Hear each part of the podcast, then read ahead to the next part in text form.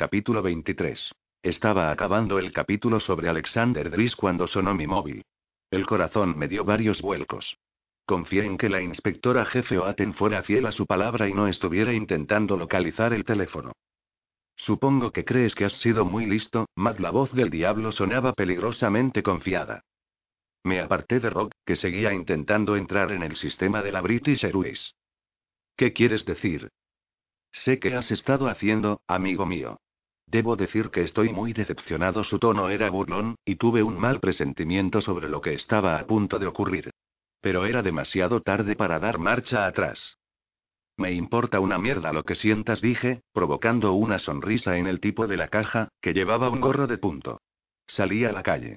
Te crees muy listo, pero no eres el único al que le funciona el cerebro. Hubo una pausa. ¿En serio, Matt? Su voz sonaba ahora fría como el hielo. Escucha esto. Oí lo que parecía una bofetada y luego un gemido sofocado, seguido por gritos agudos y estrangulados. Dios mío, ¿a quién tenía aquel cabrón? ¿Reconoces la voz? Me quedé callado, demasiado angustiado para aventurar una respuesta. Te he hecho una pregunta, dijo el diablo, casi gritando. No lo sé.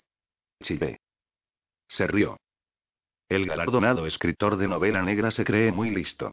Pues no voy a decirte a quién estoy a punto de torturar y matar. ¿Qué te parece? Me pones enfermo, dije, apartándome de un par de chavales que entraban riéndose en el cibercafé. Mira, mátame a mí. Si dejas que esa persona se vaya, me entregaré. Se oyó otra risotada, esta llena de una espantosa malevolencia. No, no, no es hora de que tú sufras dolor, Matt. Pero lo será pronto. Entre tanto, quiero que sepas que una persona con la que has hablado hoy está a punto de morir entre horribles dolores. Estaba tan impresionado que casi me eché a llorar. Espero que no hayas estado hablando con esa zorra de Scotland Yard, prosiguió el diablo. Porque la gente con la que hablas tiene desde hace poco una esperanza de vida muy corta. Estás convirtiendo esto en una guerra entre tú y yo, Matt. Vamos. Grité. Acabemos de una vez, de hombre a hombre. ¿De hombre a hombre? Buzó, desdeñoso. Ni siquiera estoy seguro de que seas un hombre. Eres un escritor, un farsante, un tipo que se gana la vida inventando cosas. Esa no es la definición de un hombre. Oí de fondo los gemidos de la víctima. Por favor, supliqué, no hagas daño a nadie de mi familia. Ni a mis amigos. Por un instante pensé que le había convencido. Luego volvió a reírse. Es demasiado tarde para eso, Matt. ¿Y dónde está mi capítulo? Si no lo tengo pronto, llorarás a alguien mucho más cercano que Alexander Dries me dio una nueva dirección de email y luego cortó la llamada. Corrí al teléfono público y llamé a Dave Cummings. Matt, ¿qué pasa, chaval? Su voz sonaba normal. La alegría se apoderó de mí. Lucky está bien. ¿Estáis todos bien? Claro que está bien, hombre. Y los demás también. Jimmy lo está llevando bien, aunque se ha estado quejando un rato. Vamos a. Bueno, no importa lo que vayamos a hacer. Mejor que no sepas dónde estamos, ¿no? ¿Qué pasa? Nada dije. No quería alarmarlo. Escucha, ¿estás cerca de una tienda de telefonía? Sí, supongo que sí. Compra uno nuevo, de tarjeta, y mándame el número en un mensaje de texto. Le di el número de mi móvil nuevo. Apaga el viejo. Vale. Ese tipo podría estar controlándonos. ¿Necesitas ayuda? No, tío. Tú cuida de Lucky y de los tuyos. Estaremos en contacto. Atrapa a ese cabrón, dijo. Aunque me gustaría hacerlo yo mismo. Sí, Sicho, lo sé. Tengo que dejarte colgué. Había decidido que, si hablaba con Lucky, solo conseguiría ponerla nerviosa. Luego llamé a la inspectora jefe Oaten. Karen. Soy Matt Wells. ¿Tienes vigilados a todos los de la lista que te di? A casi todos contestó. ¿Qué ha pasado? Acabo de hablar con el diablo. Tiene a alguien que conozco. Dice que está a punto de matarlo. ¿Dónde está tu hija? dijo con voz crispada. A salvo. No tanto como estaría bajo protección policial. Escucha, Matt, he estado leyendo los correos entre tú y ese diablo blanco. No tienes de qué preocuparte. ¿Por qué no te entregas y nos ayudas? No supe si creerla. Alguien tan retorcido como aquel asesino podía haberse enviado mensajes a sí mismo desde las diversas cuentas. Llegué a la conclusión de que todavía me consideraba sospechoso. Ella cambió de táctica. ¿Eres consciente de que estás obstaculizando una investigación policial, manteniendo contactos con el sospechoso de un asesinato múltiple y Aquello me convenció de que no podía fiarme de ella. Eso no importa, la interrumpí. ¿A quién no has podido localizar? Oí que le pedía una lista al galés. Bien. Dijiste que habías tomado medidas para proteger a tu madre y a tu editora, la señora Joan Burke. Hemos hablado con tu novia, Sarah Robbins. Se ha ido a Oxford a cubrir una noticia, pero está con un fotógrafo. Va a llamarnos antes de separarse de él. No hemos podido hablar con tu mujer, pero uno de sus compañeros de trabajo nos ha asegurado que estaba en el edificio de la empresa. Creía que estaba en una reunión, porque tenía el móvil apagado. Le he dejado nota de que me llame. Caroline no había estado entre mis prioridades desde que había decidido posponer el momento de decirle lo que había hecho con Lucky. Aparte de eso, tenemos a gente en tu editorial. La mayoría del personal está cubierto. ¿La mayoría? Pregunté. ¿Qué, Taf? Gritó. Ah. Por lo visto algunos han salido con un autor. Iban a un estreno y luego a cenar. Ya los encontraremos. Está bien, dije, poco convencido. ¿Y mis amigos escritores? Bueno, no puedes pretender que mandemos a gente por todo el país. Hemos avisado a las policías locales, y harán lo que crean oportuno. Doy por sentado que ese diablo tiene su base en Londres. Lo más lejos que se ha ido de la capital ha sido a Essex. De momento. Está bien, tenía una pregunta que hacerle. Había visto un artículo en uno de los periódicos del cibercafé acerca del asesinato de Greenwich, y ella me había preguntado por el muerto. ¿Terence Smile forma parte de esto?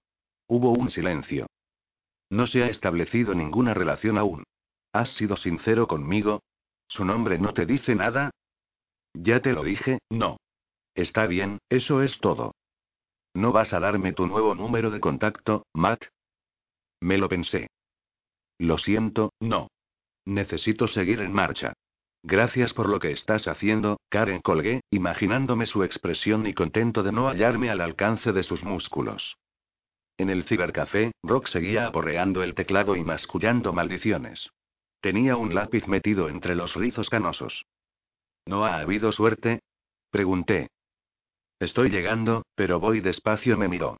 Pero solo un fenómeno como yo habría podido llegar tan lejos. Dejé que siguiera y acabé el capítulo sobre Daisy.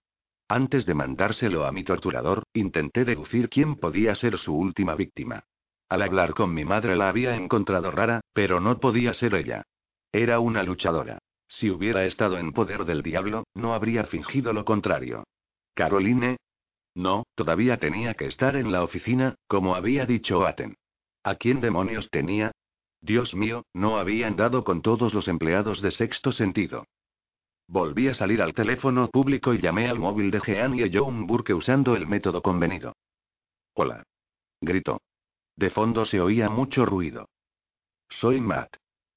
Querido, qué amable eres por llamar. Intenté meter baza, pero no lo conseguí antes de que se le escapara dónde estaba. París es una delicia. He encontrado un bistró encantador y estoy rodeada de franceses divinos. Has tenido una idea fantástica. Levanté los ojos al cielo azul pálido. Jeanie siempre caía de pie. Por si acaso te preocupa, la policía está vigilando a todas las personas que conozco en tu oficina. Oh, no te preocupes por ellos, dijo con una risa chillona. Saben arreglárselas solos. ¿En serio? Dije, sorprendido por su ingenuidad. No los llames, ¿recuerdas? Te avisaré cuando puedas volver. Está bien, querido. Francamente, no sé si quiero volver, se oyó una risa vibrante, y luego Jeanie colgó. Antes de entrar, llamé a Sara. Su móvil estuvo sonando mucho tiempo. Cuando por fin contestó, parecía sin aliento. Hola, soy yo, dije, y oí el ruido de un tren de fondo. Ah, Matt parecía sorprendida. ¿Todavía estás en Oxford? ¿Qué? Ah, sí. Volveremos pronto. Siento todo esto. No pasa nada. Pero quiero la exclusiva. Me reí.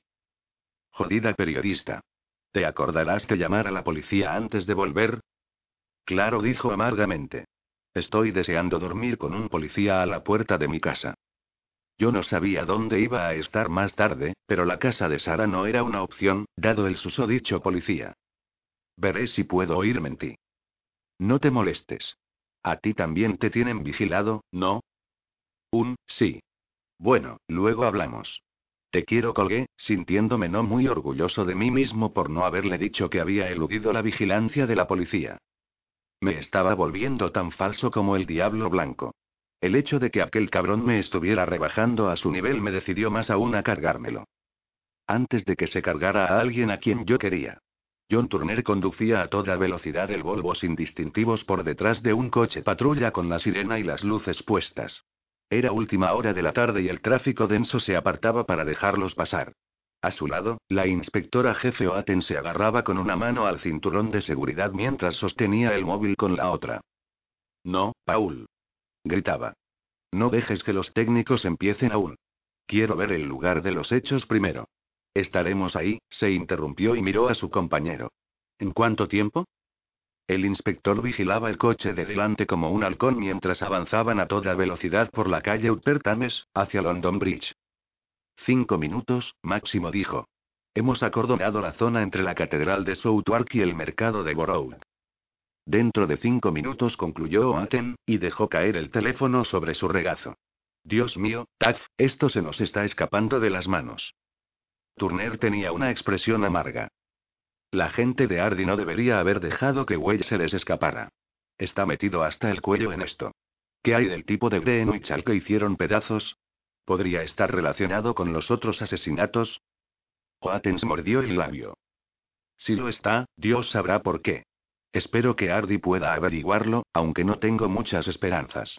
Naturalmente, puede ser que el asesino esté intentando distraernos, miró las luces del río. Embarcaciones de placer llenas de gente pasándoselo bien, turistas disfrutando de las vistas y los sonidos del viejo Londres, gaviotas lanzándose en picado a investigar trozos de basura. La mayoría de la gente llevaba una vida normal, ajena a los horrores que aparecían en los periódicos. ¿Por qué demonios no era ella una de esas personas? Sabía la respuesta. Porque tenía un talento especial. Distinguía a los malos desde lejos. Su experiencia le decía que Matt Wells era de fiar, pero no podía estar segura. Y el hecho de que sintiera hacia él los síntomas inconfundibles de la atracción física tampoco mejoraba las cosas. Ya veremos, dijo ambiguamente. ¿Sabe el subcomisario que has estado hablando con Wells, jefa? preguntó su subordinado. Déjalo estar, Taff le ordenó. Cuanto menos sepas de eso, mejor. Se hizo un silencio incómodo en el coche hasta que Turner paró junto a Paul Pablow. El detective estaba de pie ante la entrada este del mercado de Borough. Buenas tardes, jefa, señor dijo. Es por aquí. Karen Oaten y el inspector pasaron bajo la cinta policial y lo siguieron por la calle en pendiente. Se había reunido una multitud de curiosos que estiraban el cuello intentando ver qué había en aquel gran contenedor de basura con ruedas. Junto al detective Simmons había un hombre de mediana edad, boquiabierto. ¿Qué hace Morrie aquí? Preguntó Turner en voz baja. Le he devuelto a su puesto, dijo Oaten. Tenías razón. Necesitamos toda la ayuda que podamos conseguir. Supongo que no irá corriendo a la prensa otra vez, después del escarmiento que le diste. No, supongo que no. Ha donado el dinero que le pagaron al fondo benéfico de la policía. Voluntariamente, por supuesto. Buenas, jefa, dijo Simmons, con el nudo de la corbata bien hecho y el pelo menos revuelto que de costumbre. Este es Alfred Andrews. Encontró él, el sargento inclinó la cabeza hacia el contenedor. ¿Vio él? Oh, por el amor de Dios, dijo la inspectora jefe y, poniéndose un par de guantes, hizo una seña con la cabeza a los técnicos forenses que esperaban allí. Tómale declaración provisional, TAF. Se acercaron al contenedor. Un fotógrafo comenzó a tomar instantáneas con una cámara digital, mientras otro grababa en vídeo. Al acercarse, Oaten vio lo que había llamado la atención del limpiador. Dos manos, de dedos largos y delicados, asomaban por la tapa casi cerrada del contenedor, como si alguien hubiera intentado salir de él sin éxito. Pero más llamativo que las manos era lo que les habían hecho. Las puntas de los dedos estaban manchadas de sangre ennegrecida, como las de un niño que hubiera estado jugando con pinturas. Al inclinarse hacia la luz de los focos que había montado la policía, Oaten vio que les faltaban todas las uñas, y que el tejido de debajo estaba seriamente dañado. Respiró hondo. El muy cabrón había arrancado las uñas a la víctima, pero Aten tenía la impresión de que eso había sido solo el principio. Dio un paso atrás y observó mientras levantaban la tapa y la apartaban. Tras ella, una voz dijo. Delicioso. Al volverse se encontró con la mirada fija de Redrose, el patólogo. Juntos se acercaron al borde del contenedor de chapa, que tenía forma rectangular. Debían de haberlo vaciado recientemente, porque no había nada en él. Excepto un cuerpo humano. Oaten se dijo que debía dominarse. Se descubrió deseando con toda su alma que no fuera nadie cercano a Matt ¿De veras podía haber llegado el diablo blanco a alguno de ellos? La víctima, desnuda, estaba de rodillas, con los antebrazos por encima del borde y la cabeza rubia inclinada hacia adelante, tocando la parte interior del contenedor. La inspectora jefe intentó distinguir los rasgos, pero era imposible. Vamos a echar el cuerpo hacia atrás, les dijo Redrose a sus ayudantes. Primero tomaron fotografías. Tras manipular con todo cuidado el torso, cuyo movimiento mostró que el rigor mortis no se había instalado aún, el forense miró hacia abajo. Varón dijo. Y joven. De menos de 30, diría yo. Dios mío. Subidme sus ayudantes obedecieron. Tras un breve examen, les hizo una seña para que volvieran a bajarlo. ¿Y bien? Preguntó Karen Oaten, que había visto las heridas abiertas de la cara, la garganta y el pecho. Esto es preliminar, claro, dijo el doctor, pero me parece que al pobre hombre lo han mordido salvajemente. Le falta la nariz, y también una parte sustancial de la parte delantera del cuello. También le han arrancado los pezones. Oaten volvió a asomarse al contenedor. No hay mucha sangre ahí dentro. Está claro que lo mataron en otra parte. Sí. Tendremos que sacarlo de ahí. Reló se miró a su alrededor. Ah, qué bien, ya han levantado la tienda. Allí podré hacer un examen más detallado. ¿Quiere hacer alguna conjetura respecto a la causa de la muerte? En realidad, no. Pero, de momento, yo diría que murió por un paro cardíaco o por pérdida de sangre. Está bien. Avíseme si encuentra algo en el cuerpo En sus orificios el forense le lanzó una sonrisa tensa. No tengo muchas dudas de que es de nuevo su asesino. Oaten volvió junto a Turner. ¿Qué tienes? No mucho. El mercado llevaba cerrado un par de horas cuando el señor Andrews empezó a hacer su ronda de limpieza. Vio el contenedor vacío a eso de las seis y media, así que tuvieron que depositar el cuerpo después de esa hora. No vio nada raro alrededor del contenedor, pero en algún momento se fijó en una furgoneta blanca que se iba. No está seguro de cuándo el galés se encogió de hombros. No lleva reloj. Debería estar todo grabado, dijo la inspectora jefe, señalando las cámaras de seguridad que colgaban de los aleros del tejado. Ya he mandado a Pablo a buscar las cintas. Bien. ¿Algún otro testigo? Morri y un par de agentes más están preguntando entre la gente y en las tiendas de los alrededores. Todavía no hay nada. Turner se encogió de hombros. Ya sabes lo que pasa en una calle con tanto tráfico. Todo el mundo va a lo suyo. Haremos un llamamiento a la colaboración ciudadana en las noticias de las 10. Puede que tengamos suerte y encontremos a algún conductor que pasara por aquí y viera perfectamente la cara de los asesinos. ¿Crees que han sido los dos otra vez? Habría sido difícil que una sola persona metiera el cuerpo en el contenedor. Tal vez lo llevarán envuelto en algo que se llevaron consigo. Oaten asintió con la cabeza. Bien pensado. Pero más interesante aún es por qué dejaron las manos fuera. Es como si quisieran que encontráramos el cuerpo enseguida. Inspectora jefe. Redrose estaba en la puerta de la tienda de campaña blanca, con la mascarilla bajada alrededor del cuello.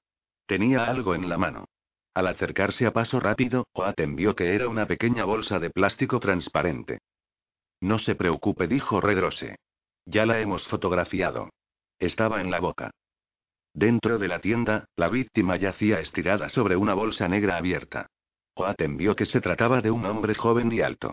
Se preguntó qué relación podía tener con Wells, si es que había alguna. Indicó al jefe del equipo técnico que se acercara. La hoja de papel doblada fue extraída de la bolsa y alisada, e introducida luego en una bolsa de pruebas. Estaba impresa a láser. Lejos de mi pensamiento el buscar venganza leyó Aten. ¿Esa obra de teatro otra vez? Dijo Turner detrás de ella. Seguramente. ¿Qué quiere decir ahora ese perturbado? ¿Que la venganza no tiene nada que ver con este asesinato? Tengo más, dijo Redrose con orgullo, y levantó unas pinzas con un trozo de papel manchado y arrugado. A ver si puedo estirarlo, aplicó otra pinza. ¿Dónde estaba? preguntó la inspectora jefe. En el conducto rectal. Dios mío, dijo Turner frunciendo el ceño. Reginald Danton leyó Aten. Adjunto al director editorial miró a su subordinado. Trabajaba para Sexto Sentido, la editorial de Matt Wells. La expresión del inspector se hizo aún más severa. Te lo dije, jefa. Ese tipo no es trigo limpio. Karen Oaten le devolvió la mirada. Puede ser, dijo, saliendo a la calle. La multitud había empezado a dispersarse. La gente se iba al bar a hablar de aquel inesperado suceso, el punto culminante del día. Todavía no sabían que el mismo asesino y su cómplice habían golpeado de nuevo, aunque probablemente lo sospechaban. Al pensar en el frenesí que aquello desataría en los medios, la inspectora jefe se sintió casi tan asqueada como al ver el estado de la víctima. Tal vez se estuviera ablandando, pero iba a atrapar a los degenerados que habían hecho aquello. Por mal que lo pasara. Capítulo 24. Rogue logró descifrar por fin los códigos de entrada de la British Airways. Yo lo observaba con creciente angustia mientras repasaba los vuelos de aquel día. El nombre de mi madre no figuraba en ninguno de ellos. Yo había llamado a su móvil poco antes, pero lo tenía apagado. Eso era muy raro en ella. Le había costado algún tiempo acostumbrarse a la tecnología moderna, pero ahora era una entusiasta de ella. Que yo supiera, nunca desconectaba su móvil. En cuanto Rock me confirmó que no había salido de Heathrow con la British Airways desde la Terminal 1, salí corriendo a la calle y llamé a Karen Oaten. Estoy ocupada, Matt dijo con aire cansino. Mi madre dije atropelladamente. Creo que el diablo puede habérsela llevado. ¿Qué? ¿Por qué? Le expliqué la situación. No sé, dijo, apartándose de otras personas que hablaban en voz alta. Creo que ha estado ocupado con otras cosas. ¿Qué? Matt, ¿conoces a un empleado de tu editorial llamado Reginald Danton? Recordé en un breve destello a aquel chico alto, el aprendiz de editor que me había llevado al despacho de Jean y esa mañana y noté que el estómago me daba una voltereta. Sí. ¿Qué le ha pasado? Hubo una pausa. No debería decirte esto. Parece que el diablo blanco lo ha matado. Se me aflojaron las rodillas y me apoyé contra el lateral de la cabina telefónica. Oh, Dios mío. Pero eso es absurdo. Solo vi a Reggie un par de minutos esta mañana me tragué la hiel que me había subido a la garganta. ¿Cómo, cómo sabes que ha sido el diablo? Ella casi susurró. Ha dejado uno de sus mensajes. Algo así como que está lejos de su pensamiento el buscar venganza. Respiré hondo. Es él, sí. Estaba Reggie. ¿Qué le ha hecho? Cosas horribles. Ya te he dicho suficiente, Matt. Tienes que entregarte, de veras. No puedo cubrirte mucho más tiempo, hizo una pausa. ¿Qué quieres que haga respecto a tu madre? Sentí invadirme una oleada de desesperanza. Sin duda el modus operandi estaba ligado a alguno de mis libros, lo cual me hacía parecer aún más sospechoso. De todos modos, ¿qué podía hacer la policía? No habían podido proteger a aquel inocente. Nada dije. Esto es asunto mío y tengo que resolverlo yo. Matt, por lo menos dame tu número. Me preparé para colgar. No. Espera, dijo con urgencia. Tu mujer por fin se ha puesto en contacto con nosotros. Por lo visto la había entretenido una reunión con unos banqueros japoneses. Estaba muy preocupada, quería saber dónde estaba tu hija, la llamaré. Adiós, Karen. Espera, dijo, bajando la voz. Tampoco debería decirte esto, pero puede que te ayude a encontrar a esa mala bestia antes de que él os encuentre a ti y a tu hija. ¿Qué es? Le tocó la lotería en 2001. Nueve millones y medio de libras. El caso es que solicitó que se protegiera su privacidad y no se le ha vuelto a ver desde entonces. Es probable que haya cambiado de identidad. ¿Cuál era su nombre original? Ella vaciló. Leslie Dunn dijo, y la llamada se cortó. Aquel nombre hizo que me estremeciera. ¿De veras era aquel el demonio que había estado atormentándome? De pronto lo sentía más cerca, aunque evidentemente ahora se llamaba de otro modo. Luché por tranquilizarme. Me quedé en la cabina y llamé al móvil de Caroline. Matt. Gritó cuando me identifiqué. ¿Dónde está Lucky? ¿Qué coño está pasando? Hay un policía delante de mi puerta y otro delante de la tuya.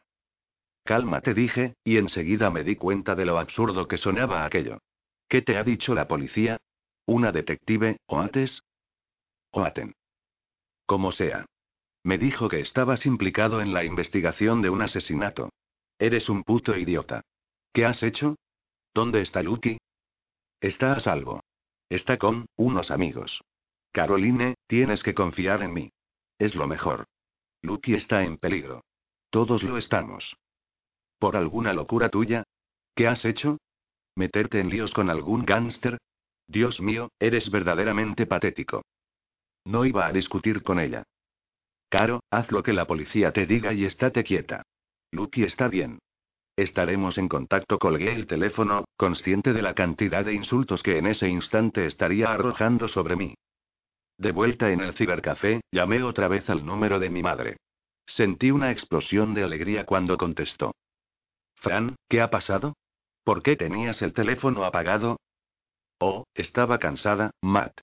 Me he echado una siesta, parecía un poco confusa. ¿Va todo bien? Sí. Ahora deja que vuelva a dormir, cariño. Para mi sorpresa, colgó. Y había vuelto a llamarme cariño. Quizás se hubiera pasado con el aguardiente local, estuviera donde estuviese. Volví dentro y le dije a Rock que saliera del sistema de la British Airways. ¿Qué sabes de la Lotería Nacional? No mucho me lanzó una sonrisa ladeada. He oído decir que tienen uno de los mejores sistemas antipirateo que hay. ¿Te apetece intentarlo? Su sonrisa se hizo más amplia. ¿Comen las ardillas nueces en invierno? Le di el nombre. ¿De veras era aquel tal Leslie Edun el diablo? De pronto me sentía más cerca de él, aunque sabía que probablemente no lo estaba.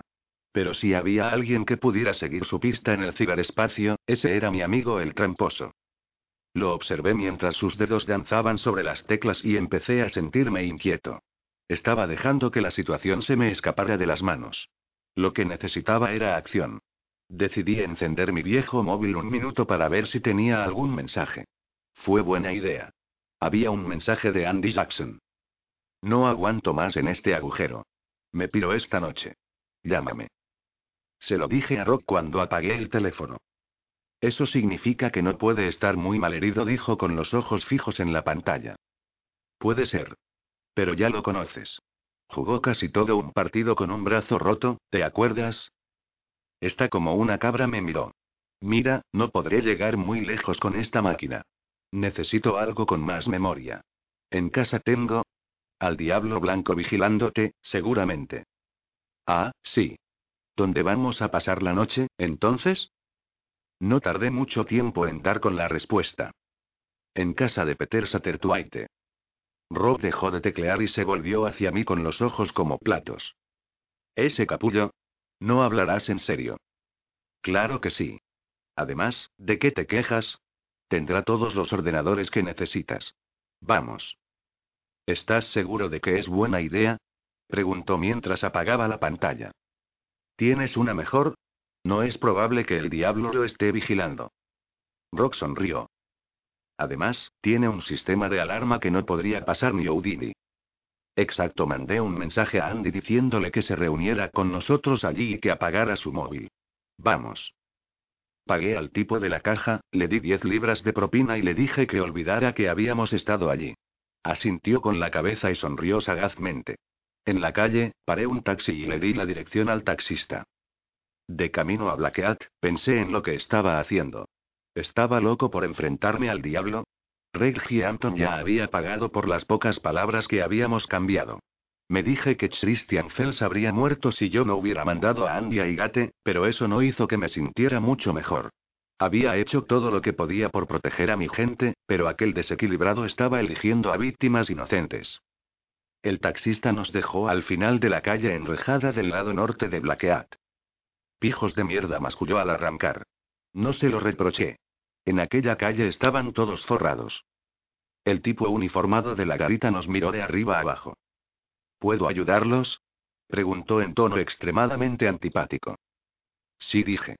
Venimos a ver a Peter Sattertwaite. Esperen un momento, levantó su teléfono. Había decidido no llamar al merluzo de antemano.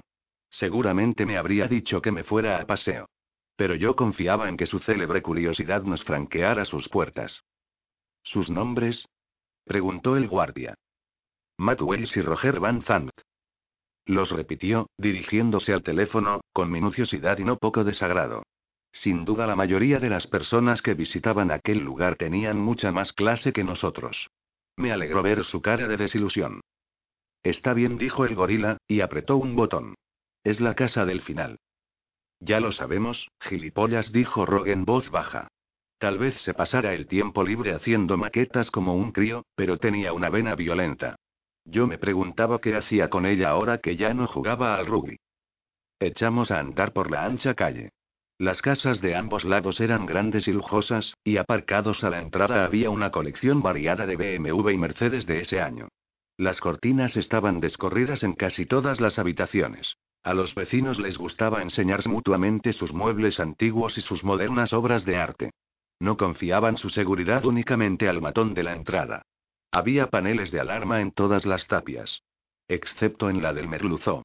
Su sistema estaba a otro nivel, en todos los sentidos. La pesada puerta negra se abrió mientras subíamos por el caminito de entrada. Vaya, vaya, vaya, que me chupen la polla y me manden al cielo, dijo la figura alta y delgada cuya silueta se recortaba contra la luz. No esperaba que tuvierais la desfachatez de presentaros otra vez aquí. Hola, merluzó, dijo Rock, manteniendo las distancias. Tramposo, Walsh Peter Satterthwaite tenía unos 45 años. Se había hecho rico de joven, vendiendo ordenadores baratos, pero fiables. Se movía en los círculos más elevados de la City, pero nunca había perdido el acento de su Lancaster natal. ¿Qué queréis, mamones? Me. El merluzo nunca había sido muy civilizado. Había crecido en una finca, en Skelmersdale, lo cual le había hecho más duro que un clavo. Era, además, un homosexual que se sentía completamente a gusto con su condición. Se había afeitado la cabeza mucho antes de que hacerlo estuviera de moda entre los hombres que se avergonzaban de perder el pelo. He conseguido cagarla a lo grande, dije. En serio, necesito tu ayuda. Me miró con beligerancia. Después de lo que me hicisteis, ¿Qué cara más dura tenéis? Una de las pocas cosas que le habían hecho seguir adelante de niño era su amor por el rugby. Se gastaba casi todo el dinero que sisaba o ganaba vendiendo mercancías robadas viendo partidos en Wigan. Tras hacerse millonario, invirtió en los bisontes de Londres Sur. Por desgracia, a algunos de nuestros compañeros de equipo no les gustaba aceptar dinero de alguien a quien a sus espaldas se referían como el mariposón, así que al cabo de un año lo echaron de la junta directiva. Me encogí de hombros. Tú sabes que eso no fue cosa mía, ni de Rock. Ah, no. Dijo, con la duda escrita en la cara. Luego me miró inquisitivamente. ¿En qué lío te has metido? Yo sabía que sería incapaz de resistirse a preguntar. Podemos pasar. Dije. Aquí fuera hace un poco de frío. El merluzo se lo pensó y luego nos condujo dentro. Habíamos estado en su casa una vez antes, en una cena del equipo, pero desde entonces había añadido más muebles estrafalarios y más cuadros de grandes artistas.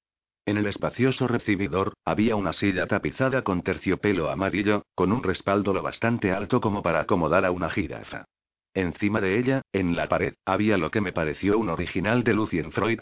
Nadie más podía haber hecho aquellos pechos caídos y aquellos genitales blandos con tanto gusto.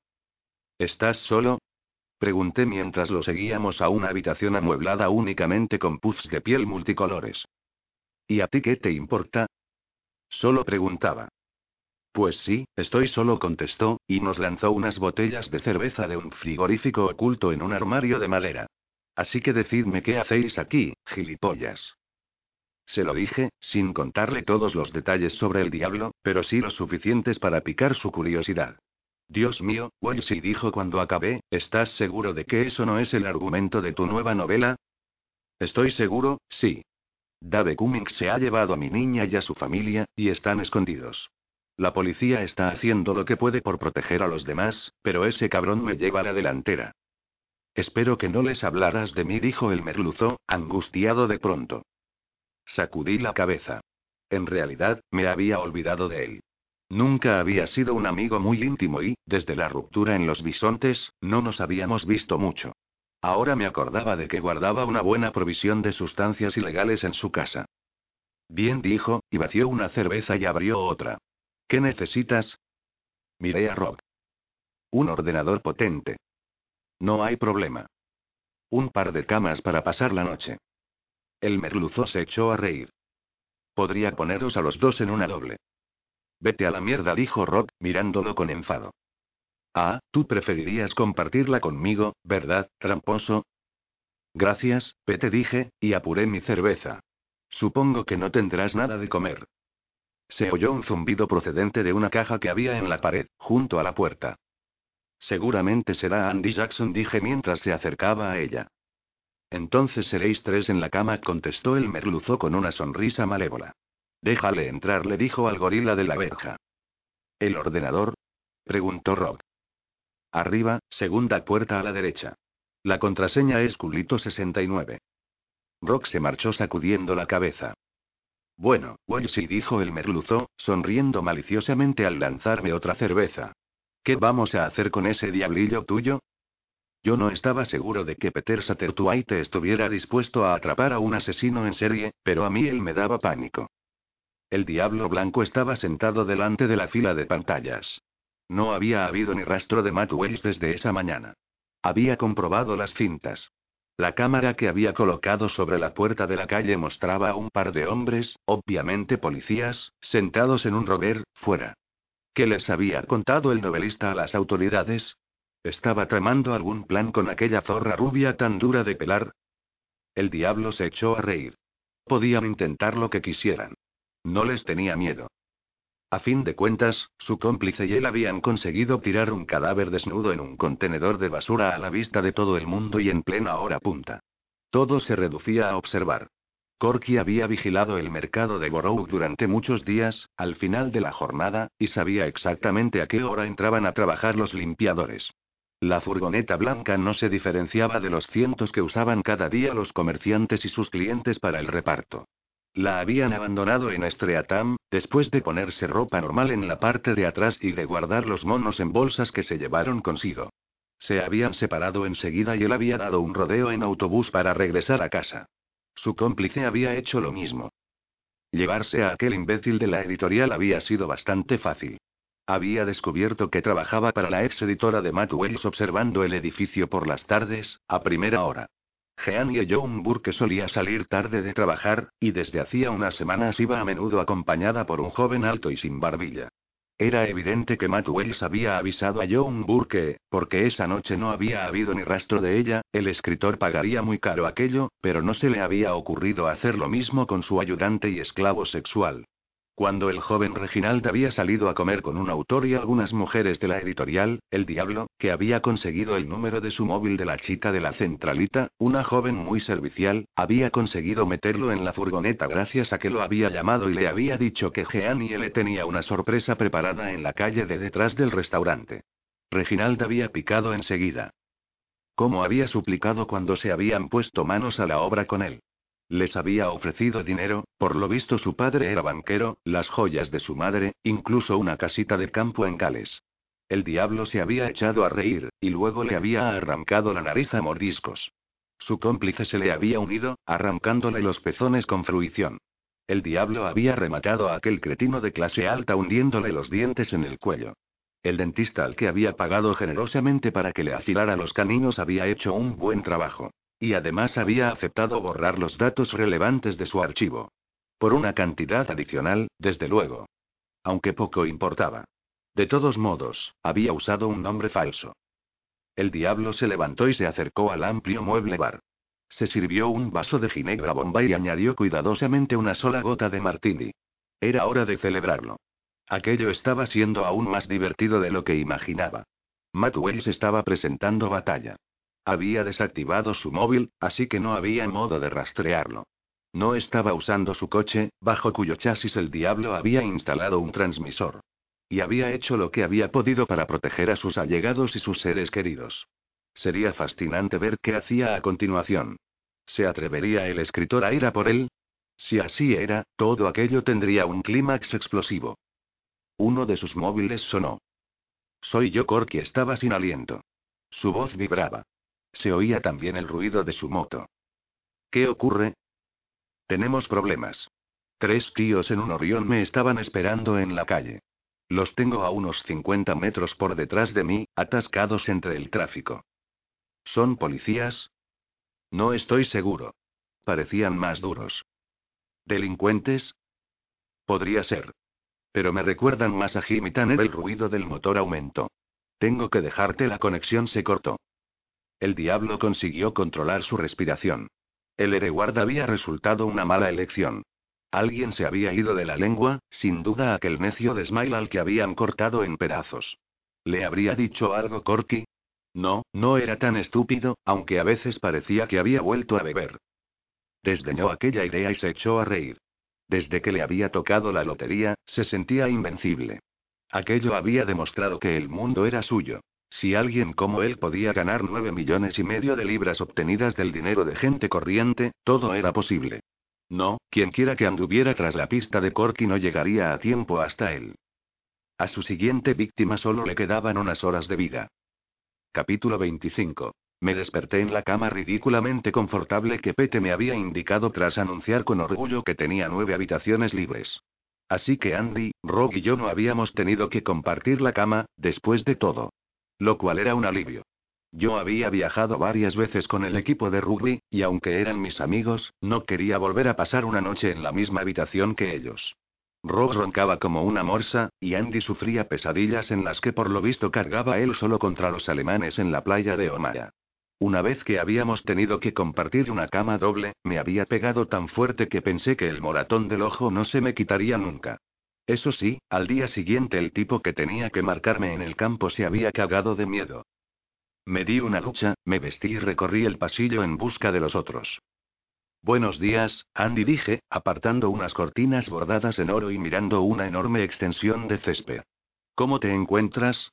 La noche anterior, estaba un poco aturdido por los calmantes que le habían dado en el hospital. Sobreviviré, tío dijo, y se tocó con cuidado la venda del pecho. Sabe Dios cómo, pero el cuchillo no tocó nada. Ni el corazón, ni los pulmones, ni las arterias principales. Siempre he sido un hijo puta con mucha suerte. Su semblante se ensombreció. Voy a cargarme a ese cabrón de la máscara.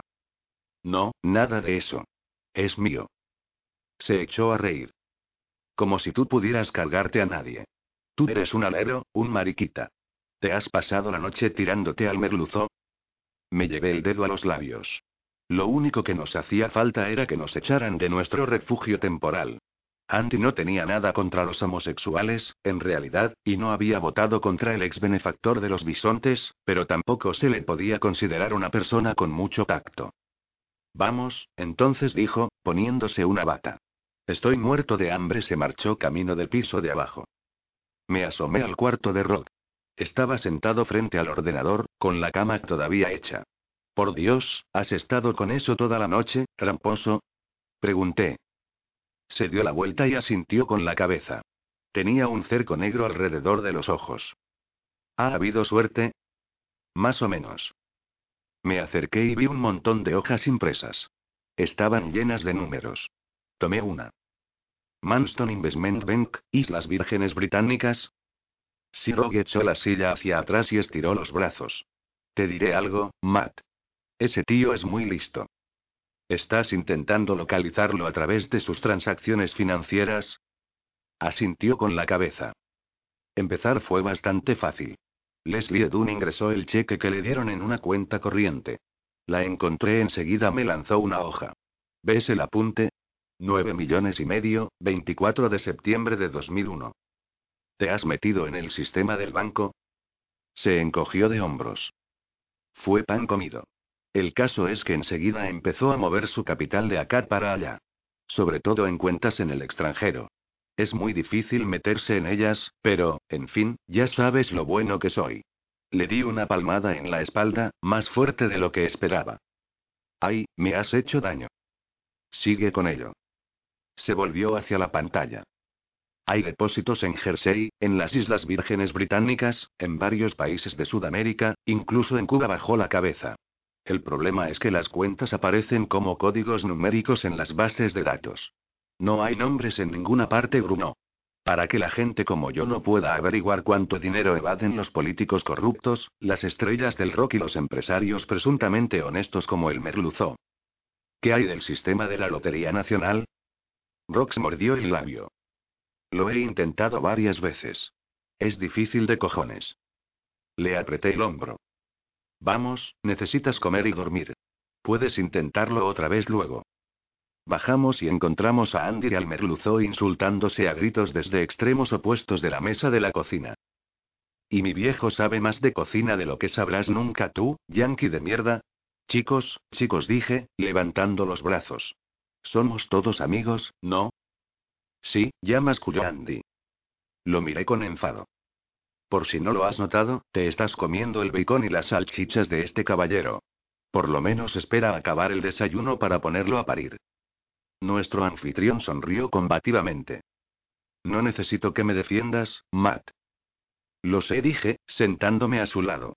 Pero puede que yo sí necesite que me defiendas tú, miré a los otros dos. Tenemos que encontrar a ese tío antes de que me encuentre él a mí.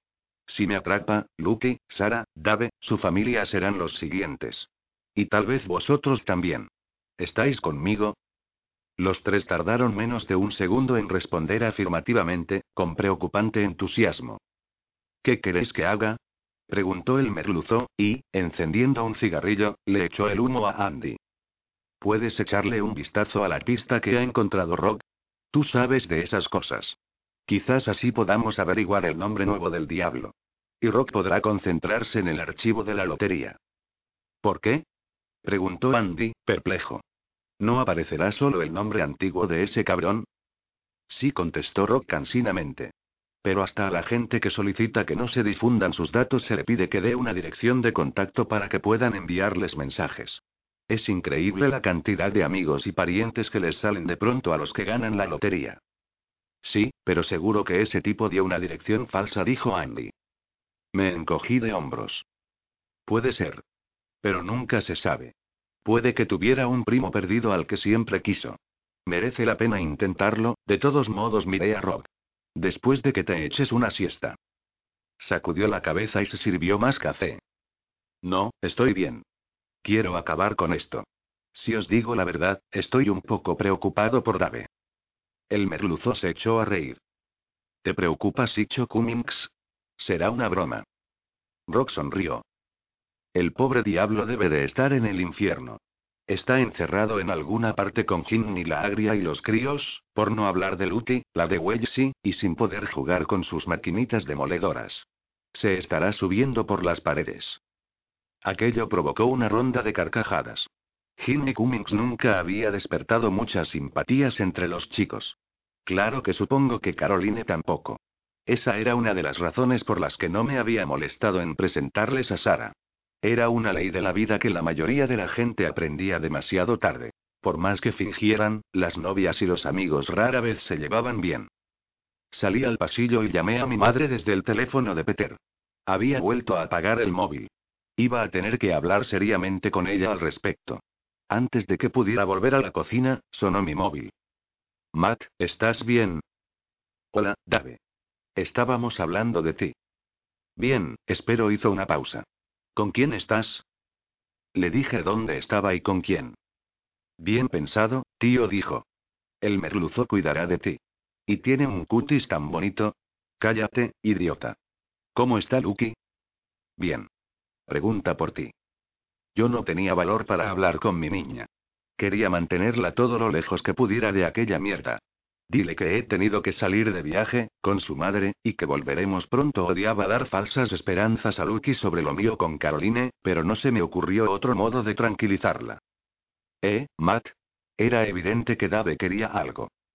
Suéltalo de una vez. El caso es que hoy tengo un trabajo muy importante. Una casa vieja, en Orpington. Es un montón de pasta. ¿No pueden encargarse tus chicos sin ti? Pregunté, descorazonado. No, tío. Son unos cabezas huecas. Dave era como un terrier. Al final, siempre se salía con la suya. Me lo pensé. No veía cómo podría haber localizado el diablo a Dave. Está bien, dije de mala gana. Pero ten cuidado de que no te sigan cuando vuelvas del trabajo, ¿vale? Y acuérdate de no volver a usar tu móvil viejo. Se hizo un silencio en la línea. Dime que no lo has usado, Dave dije, más descorazonado aún. Lo siento, Matt. Tenía que mirar mis mensajes. Algunos tenían que ver con el trabajo de hoy. Cerré los ojos. ¿Qué había hecho Dave? ¿Podía estar vigilándolo el diablo fuera de Londres? Pensándolo bien, era bastante improbable. Está bien, dije. Pero no vuelvas a usarlo. Ten cuidado. Sí, tú también.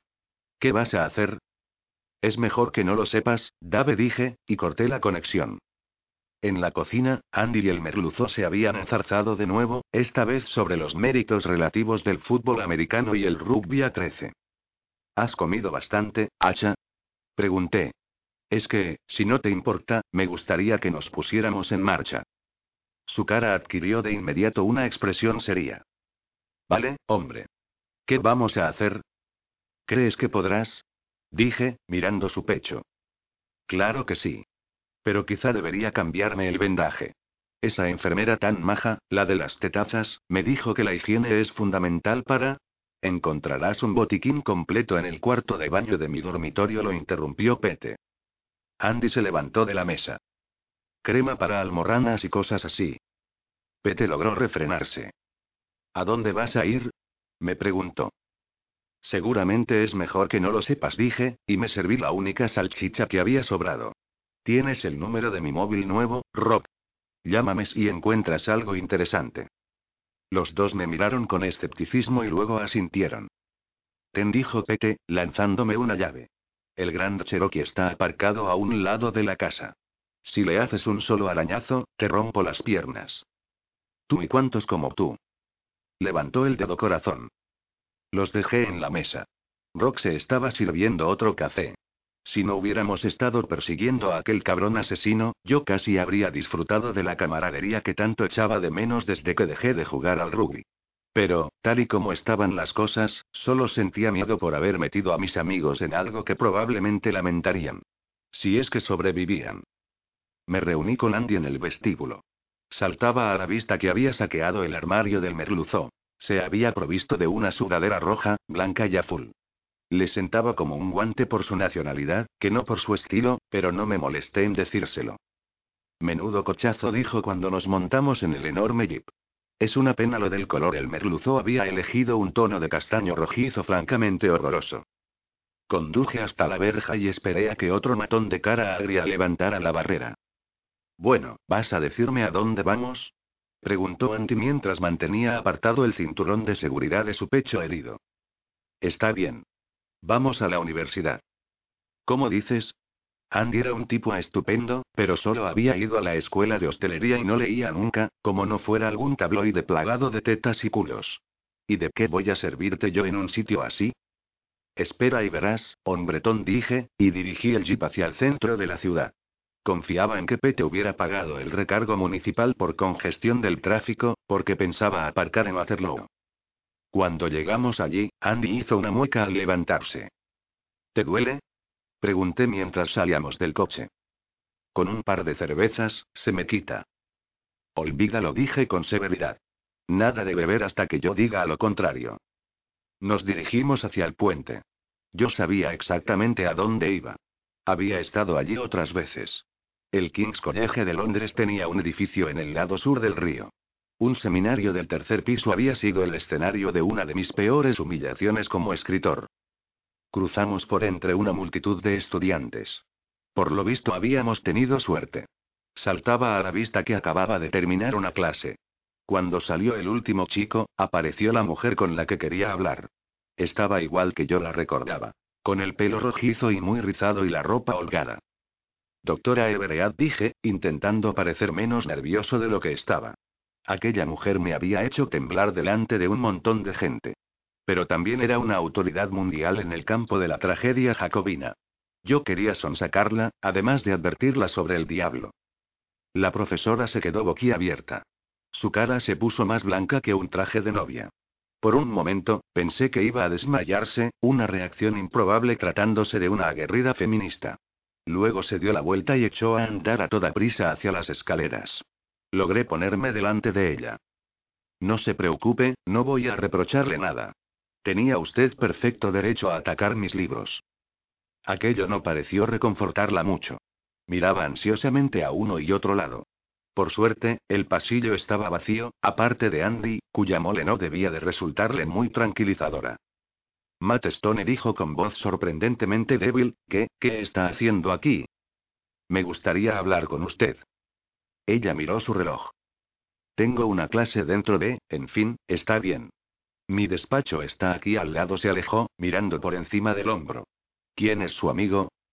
Le presenté a Andy. Él le lanzó una amplia sonrisa que no pareció impresionarla. Siempre había estado claro que Litzie Everett prefería a las mujeres, como escritoras de novela policíaca y como seres humanos. Nos hizo entrar en un pequeño despacho atestado de libros y papeles, y se quedó de pie junto a la puerta. Noté que seguía estando nerviosa.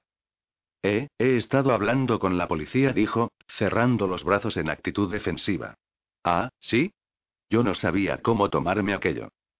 Con una tal inspectora jefe Oaten. Karen. La conozco. Aquello pareció sorprenderla. ¿De veras? Me ha pedido consejo sobre esos espantosos asesinatos. Ahora lo entendía. Oaten debía de haberle preguntado por las referencias a El Diablo Blanco. Las citas de Webster. Los ojos de la catedrática se abrieron de par en par. ¿Está al tanto de eso? Asentí con la cabeza. Karen Oaten también ha hablado conmigo. Lizzie Everett miró hacia el pasillo, y la tensión de su rostro pareció aflojarse cuando oyó voces fuera. Se volvió hacia nosotros. Deje eso, por favor, le dijo a Andy, que estaba mirando un objeto de madera oscura. ¿Qué es? preguntó él. Ella levantó los ojos al cielo. Si quieres saberlo, es un consolador del siglo XVII. Miré a Andy con cara de malas pulgas para que se ahorrara el chiste inevitable, y volví a mirarla. Entonces, ¿sabe que el asesino ha estado imitando asesinatos de mis novelas? Ella asintió con la cabeza. Otra vez parecía nerviosa. ¿Tiene, tiene idea de por qué? Me encogí de hombros. Eso iba a preguntarle yo. Lizzie Everett pareció perpleja. A mí. ¿Y por qué iba a saberlo yo?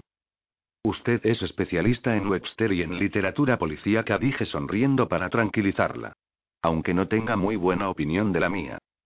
Tampoco la tenía Alexander Dries, dijo con aspereza. Y mire lo que le pasó.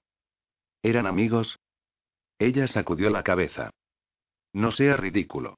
Dries era un fanático insoportable. Pero no se merecía morir así. Claro que no. ¿Qué es exactamente lo que quiere de mí? Preguntó con una mezcla de irritación y curiosidad. ¿De veras cree que estoy implicado en esos asesinatos? Me miró con indecisión. Yo, no sé. Supongo que no. He ahí un voto de confianza, amigo mío, dijo Andy irónicamente. Intenté ignorarle. Doctora Everett, necesito su ayuda, de verdad. ¿Ve usted alguna pauta en esas citas? Se quedó pensando y luego sacudió la cabeza. Aparte de la de la venganza, que es obvia, no. Deduzco que no conocía usted a las tres primeras víctimas. Claro que no, señora, contestó Andy, dando un paso adelante. Lizzie le esquivó y salió al pasillo. Creo que será mejor que se vayan, dijo con firmeza. Estaba claro que no tenía nada más que decir. Salimos. Al pasar a su lado, dije. No quiero asustarla, pero la inspectora Oaten está organizando la protección de personas que podrían ser objetivos del asesino. Quizá debería hablar con ella al respecto. Noté que Lizzie Everett estaba asustada, aunque intentara no demostrarlo. Estoy en contacto frecuente con Scotland Yard, dijo. Adiós. Bueno, muchas gracias, le dije a Andy mientras bajábamos las escaleras. Ha sido un gran éxito. Venga, hombre. Había que apretarle un poco las tuercas. De hecho, lo que le hace falta es, ya vale, animal acababa de ocurrírseme que a Karen Oaten le interesaría mucho saber que le había hecho una visita a Lizzie Everett. Tenía la clara impresión de que la profesora estaba al habla con ella en ese preciso instante. John Turner estaba sentado en el despacho de la inspectora jefe Oaten, repasando las notas que había tomado. Las imágenes del circuito cerrado de televisión del mercado de Borough no son de gran ayuda, dijo. Muestran a un par de hombres de mediana estatura, con mano y gorra de visera tapándoles la cara. Salta a la vista que sabían dónde estaban las cámaras. Es imposible distinguir sus rasgos. Parece que uno llevaba bigote, pero ya sabes lo borrosas que son esas imágenes. Salieron de una furgoneta blanca, con matrícula P692MDG, y llevaron al contenedor un objeto de grandes dimensiones en un envoltorio de color oscuro. Por desgracia, la tapa abierta del contenedor impide ver lo que hicieron después. Pero es evidente que quitaron el envoltorio y colocaron el cuerpo, dijo Karen Oaten. Luego volvieron a la furgoneta con el envoltorio y se marcharon. Turnera sintió con la cabeza. Y la furgoneta fue encontrada en una callejón de Streatham a las 22:35. Los técnicos no han encontrado una sola huella utilizable. Y tampoco hay testigos, por supuesto. El inspector negó con la cabeza. ¿Qué hay de la autopsia, jefa? Oaten tomó una carpeta gris. se ha descubierto que los mordiscos de la cara y el cuello los hizo una persona cuyos caninos parecen haber sido afilados. ¿Qué? Y que los pezones los arrancó otro individuo, con los dientes normales. Los registros dentales no nos sirven de nada. No hasta que detengamos a alguien y podamos cotejar las mordeduras, la inspectora jefe miró por la ventana. Unas nubes negras tapaban el sol. ¿Y la cita? preguntó Turner. Anoche hablé con Lizzie Everett. No me dijo gran cosa, solo que sugiere que la víctima no estaba tan íntimamente unida a la pauta general de la venganza. ¿Y qué motivos podían tener esos locos para vengarse de un chico de 26 años que era ayudante de una directora editorial? Preguntó el galés, lleno de frustración. Todos los amigos y los compañeros de trabajo con los que hemos hablado dicen que era un buen chico, sin vicios, ni amigos raros. Oaten soltó un grudido. No tenía vicios, excepto el de tirarse a su jefa. Una jefa que casualmente desapareció ayer. Cálmate, John. No está implicada en esto. Matt Wells le dijo que se fuera. Sí, Matt Wells dijo el inspector, levantándose. Todo parece conducirnos a él. Los archivos adjuntos dicen le amputé el brazo, le corté la cabeza y así sucesivamente. Eso significa que es él, no hay duda. Oaten lo miró fijamente. No creía que tuviera razón.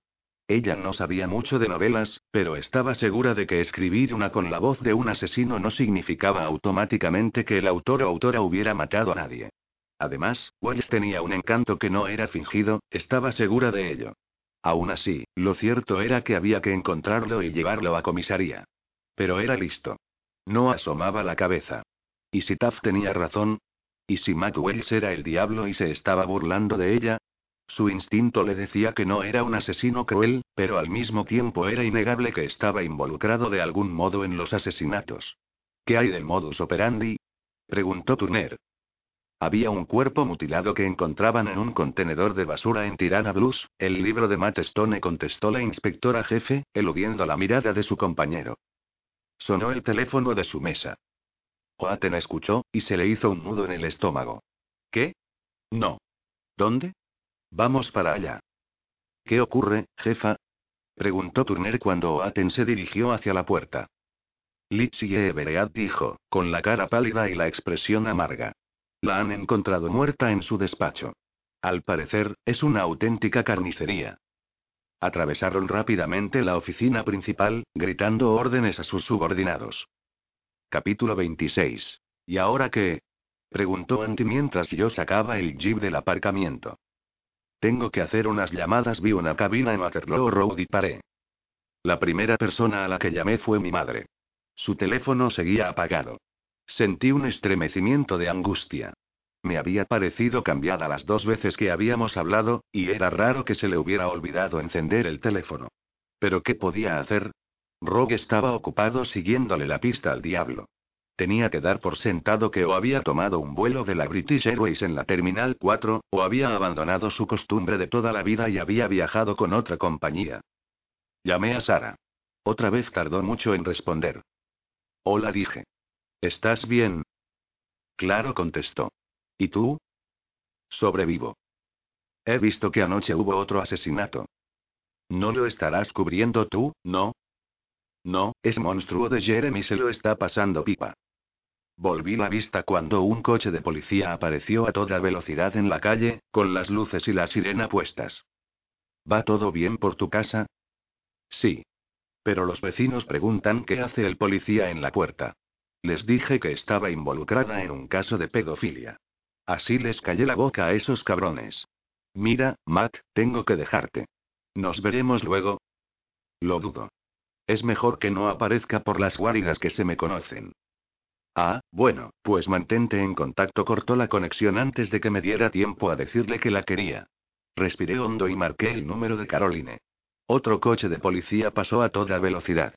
Tuve que gritar para hacerme oír. ¿Dónde está? Mi mujer gritaba todo lo que podía estando en la oficina. No tienes derecho a quitarme a Lucky. Lucky está a salvo, dije. ¿Tú estás bien? Una pregunta estúpida. Claro que no. Tengo un policía en la puerta, mi exmarido ha secuestrado a mi hija y el consejero delegado acaba de convocar una reunión imprevista. Me lo tomaré como un sí, entonces dije, y corté. Ya tenía bastantes cosas en que pensar sin que Caroline me apretara las tuercas. Parecías estar pasándotelo en grande, dijo Andy cuando volví al jeep. Lo miré con enfado y arranqué. Déjame adivinar, dijo, impertérrito. Volvemos a casa del merluzo. No. Primero vamos a ir al supermercado. Vas a hacer para comer esa parrillada mixta de la que siempre estás presumiendo. Así se habla, contestó, llevándose las manos a la tripa. Empezaba a tener un poco de hambre. Al pasar el en Castle, vi venir hacia nosotros una ambulancia con las luces puestas. Estaba claro que algo grave acababa de ocurrir en Waterloo. Oaten y Turner pasaron por debajo del cordón policial, frente al edificio de la Universidad en Waterloo Bridge. Había estudiantes llorosos, reunidos en grupos y abrazados mientras esperaban a ser interrogados. Paul Pavlov y Morris Simmons estaban hablando con algunos. A pesar de la reticencia de las autoridades universitarias, se había evacuado el edificio para poder registrarlo de arriba abajo. Había bastado una llamada del comisario al vicerrector. Los técnicos forenses esperaban en el tercer piso. Delante de ellos se hallaba el doctor Redrose, con el mono ya puesto. Tenemos que dejar de vernos así, inspectora jefe dijo con una sonrisa poco firme. No estoy para bromas, contestó Aten mientras recogía un par de monos que le dio un técnico. Tras ponerse los protectores para los zapatos y los guantes y echarse la capucha sobre el pelo, cruzó la puerta entreabierta, seguida por los fotógrafos. Se acercó a la ventana. Estaba en el lado oeste del edificio y daba sobre el incesante tráfico del puente. En el lateral, los vehículos de la policía cerraban una callejuela. Oaten se armó de valor para ver lo que le habían hecho a Litsi y Everett. Madre mía, dijo Redrose a su lado. Saliendo de él, aquello era todo un despliegue de emoción. Parece que la víctima ha sido, clavada a su mesa, se puso de rodillas para inspeccionar la parte de abajo del mueble. Los clavos deben de tener por lo menos 15 centímetros de largo. Las puntas han sido dobladas para impedir que la pobre mujer se soltara. Parece que le han clavado un cincel en la base del cráneo, dijo Aten mientras examinaba el mango de plástico negro y el arranque de la hoja, rodeado por el pelo revuelto de la profesora. Sí, dijo el patólogo, de nuevo en pie. Miró más detenidamente. El cincel en cuestión tiene una hoja particularmente larga. La punta está incrustada en la mesa. Karen Oaten respiraba hondo. Eso, eso habrá requerido una fuerza considerable. Redrose se acercó un poco más. No necesariamente. El mango del utensilio ha sido golpeado con un instrumento romo. Yo diría que con el martillo que usaron para clavar los clavos. La inspectora jefe se maldijo por su falta de atención. Había sabido desde el principio que le costaría enfrentarse a la muerta y a su espantoso final. Hay mucha sangre de las heridas de las manos, dijo en voz baja. El patólogo asintió con la cabeza. Me temo que estaba viva cuando se las clavaron. La mantuvieron con vida el tiempo suficiente para que sufriera un dolor atroz. Dios mío, qué maníaco. ¿Hay rastro de algún mensaje? A primera vista, no dijo Redrose, inclinándose de nuevo. Parece estar completamente vestida. Hasta que no la tenga en la mesa de autopsias no podré explorarle la... Bueno, usted ya me entiende. La inspectora jefe se agachó. Tiene algo debajo de la mano izquierda. Tiene razón. Veo el borde de una bolsita de plástico. El clavo no parece haberla perforado. Creo que podemos sacarla. Karen Oaten observó mientras se tomaban fotografías y el jefe del equipo técnico sacaba la bolsita usando unas pinzas. Necesito ver el contenido ahora mismo, dijo. Se tomaron más fotografías. Después, se abrió la bolsa y se extrajo el papel doblado que contenía. El jefe del equipo forense lo desdobló. Como en las ocasiones anteriores, las palabras estaban impresas a láser. Decían. Mi tragedia ha de contener alguna ociosa alegría. Pero esta vez había más. Ahora que su especialista nos ha dejado, yo la ayudaré. El Diablo Blanco, acto cuarto, escena primera, verso 118. Ja, ja. Oaten se sintió consumida por una furia gélida. No permitiría que un asesino se burlara de ella, y menos aún uno que acababa de matar a una persona que le caía bien. De nuevo, la mala conciencia le asestó un golpe en el corazón. Debería haber ofrecido protección a Litsi y Everead. Nunca se le había ocurrido que el diablo pudiera atacar a alguien que solo tangencialmente estaba relacionado con la investigación. Pero, después del asesinato de Reginald Danton, ¿cómo podía haber sido tan estúpida? Jefa. John Turner estaba a su lado. ¿Estás bien? La agarró del brazo y la hizo salir al pasillo. Será mejor que dejemos que el forense y los técnicos hagan su trabajo, ¿eh? Sacó un pañuelo de papel y se lo dio. Oaten se volvió hacia la pared y se enjugó rápidamente los ojos. ¿Cómo es que nadie oyó los golpes cuando clavó los clavos? preguntó, enfurecida. Por lo visto ha habido obreros por aquí toda la semana, dijo el inspector, acercándose a ella. Escucha. He echado un vistazo rápido a la cinta de la cámara de seguridad del vestíbulo. Hizo una pausa para asegurarse de que Oaten le prestaba atención. Jefa, Matt Wells estuvo aquí esta mañana, entre las 11.04 y las 11.17. Miró su cuaderno. El cuerpo fue encontrado por dos alumnos a las 11.27. Oaten notó que sus ojos se agrandaban. Matt Wells. ¿Estuvo aquí? Sí. Con ese tipo, Andrew Jackson, al que hirieron ayer en casa de Fells. Por lo visto anoche se largó del hospital. La inspectora jefe se esforzó por asumir la noticia.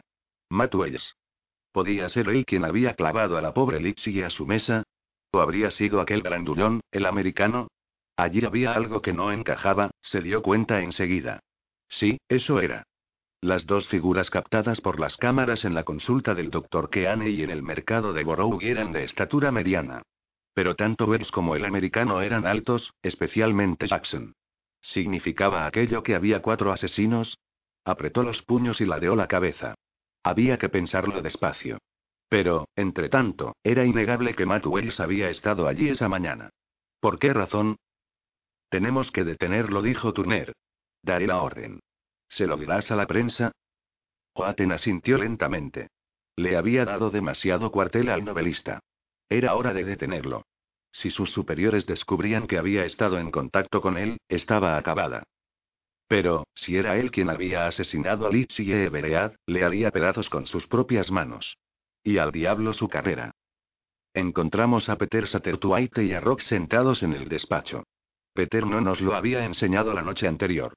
Era grande y estaba amueblado con sillas de oficina de cuero y varias mesas amplias, todas provistas de ordenadores. Joder, merluzó, dijo Andy, que llevaba los brazos llenos de bolsas de carne, ¿para qué quieres tantos ordenadores? A veces me traigo aquí a mis empleados, dijo Pete. Ya sabes, Andy, el trabajo. ¿Recuerdas lo que es? Que te den, respondió el americano con una sonrisa. Estoy a punto de hacerte la comida. ¿Dónde tienes la parrilla? Fuera, en la parte de atrás, en el primer cobertizo. Pete me llamó con un gesto. Mira esto, Matt. He encontrado un montón de cosas interesantes sobre ese diablo. Agitó delante de mí un grueso mazo de hojas impresas. Le eché un vistazo a una y no entendí absolutamente nada. Explícate, por favor. Sonrió. ¿No entiendes ni los datos bancarios más simples? No me extraña que seas tan pobre. Está bien, ahí va la versión para bobos. O ese tío es muy listo, o tiene consejeros que lo son. O ambas cosas. Cierto. El caso es que a lo largo de estos últimos cuatro años ha incrementado el valor de sus inversiones hasta poco menos de 33 millones de dólares americanos. Joder. ¿Y cómo lo ha hecho? ¿De veras quieres saberlo? Levanté las manos. No. ¿Ha quebrantado alguna ley? Teóricamente, no el merluzó me lanzó una sonrisa dientuda. Bueno, no más que yo. Tienes que entenderlo, Matt. Cuando tienes pasta, es muy fácil multiplicarla. Lo único que hace falta es un poco de sangre fría. Creo que podemos dar por sentado que Aso el diablo tiene a montones. Y buenos consejeros. Lo mismo digo, me incorporé. Así que tiene un montón de dinero para gastar en equipos de vigilancia, vehículos, matones, y lo que sea. Desde luego que sí, Pete me tendió otra hoja de papel. Ha retirado más de 3 millones de libras de diversas cuentas en el Reino Unido en los últimos 12 meses. Sentí un estremecimiento de excitación. ¿Te has metido en bancos de aquí? Entonces tendrás los detalles de sus cuentas. Su nombre y su dirección. El merluzo hizo una mueca. Lo siento, tío. Los bancos con los que opera tienen unos niveles de seguridad con los que las sucursales normales no suelen molestarse. Lo único que tengo es otra lista de números. ¿No hay modo de conseguir más que eso? Él levantó los hombros. He hablado con un tipo que conozco. Se le dan los ordenadores todavía mejor que al tramposo sonrió al ver que Rog hacía el signo de la victoria con ambas manos. Volverá a llamarme antes de que acabe el día. Me acerqué al ordenador encendido. ¿Ha habido suerte con la Lotería Nacional? Rock sacó la barbilla. Más o menos. ¿Qué quieres decir? Bueno, estoy casi dentro, dijo mientras sus dedos seguían moviéndose sobre el teclado. Pero creo que hay un límite de tiempo. Puede que me echen cuando consiga entrar porque necesitaré tiempo para orientarme. Si eso ocurre, no podré volver a entrar. No te preocupes, me las apañaré. Ya casi lo tengo. Le apreté el brazo. Estaba conmovido por lo que mis amigos estaban haciendo por mí. Confiaba en que yo habría hecho lo mismo por ellos, aunque siempre había sido un solitario. La mayoría de los escritores lo eran, al igual que la mayoría de los aleros de rugby, normal o a 13. No era un rasgo del que me sintiera particularmente orgulloso. Llamé a Dave. Como de costumbre, se oyó el ruido ensordecedor de la maquinaria cuando contestó. Hola, chaval, dijo, apagando el motor. ¿Qué pasa? No mucho. ¿Estás bien? Como un campeón. El tejado caerá de un momento a otro. Me alegro por ti. Dave, mándame un mensaje de texto antes de irte, por si te necesito. Vale. Hasta luego. Salí a la terraza de atrás. Andy estaba allí, envuelto en humo. Vaya, dijo, este carbón está empapado. Pero nada puede resistirse a las ardientes manos de Andrew Jackson. A ver si es verdad, miré el montón de comida cruda que había colocado sobre una mesa. Filetes, chuletas, salchichas, mazorcas de maíz. Falta algo, dijo. ¿Otros 50 invitados? Sugerí. No, idiota. La cerveza. No, nada de alcohol hasta que atrapemos al... Matt. Gritó Pete con urgencia. Ven enseguida. Miré a Andy con pasmo y volví corriendo al despacho. Encontré a Peter y a Rob mirando la pantalla del televisor. Acabo de oír los titulares, dijo el merluzo. Ha habido otro asesinato. En Waterloo. Sentí que el vello de la nuca se me erizaba. Dios mío. Los coches de policía y la ambulancia que había visto. Debían de dirigirse allí. Aquí está, dijo Rob. La cara densamente maquillada de la presentadora tenía una expresión sombría. Nos llegan noticias de un asesinato en las inmediaciones de la estación de Waterloo, dijo. Damos paso a nuestro enviado especial al lugar de los hechos, Roy Melcher. Vi que un hombre con anorak empezaba a hablar a la cámara. Tras él había un cordón policial y mucha gente. Enseguida reconocí el edificio. Era el bloque de la universidad que Andy y yo habíamos visitado. Me acometió un mal presentimiento. Sí, Fay, nos encontramos frente al edificio del King's College de Londres, justo al sur del puente de Waterloo. Hoy, poco antes de mediodía, unos estudiantes descubrieron el cuerpo sin vida de una profesora en el tercer piso. La policía no ha difundido aún el nombre de la víctima, pero podemos revelar que pertenecía al Departamento de Literatura Inglesa. Santo Dios. La presentadora intervino. Roy, supongo que existe el temor de que este sea un nuevo episodio de la serie de asesinatos que algunos atribuyen al llamado nuevo destripador. El reportero asentía con la cabeza. Así es, Fay, eso parece. Los pormenores del caso no se han hecho públicos aún, pero tengo entendido que hay numerosos vínculos con los otros asesinatos. En un giro espectacular de los acontecimientos, la inspectora jefe Karen Oaten, del equipo de coordinación para crímenes violentos, hizo la siguiente declaración. De pronto apareció en pantalla una habitación que parecía claramente un aula.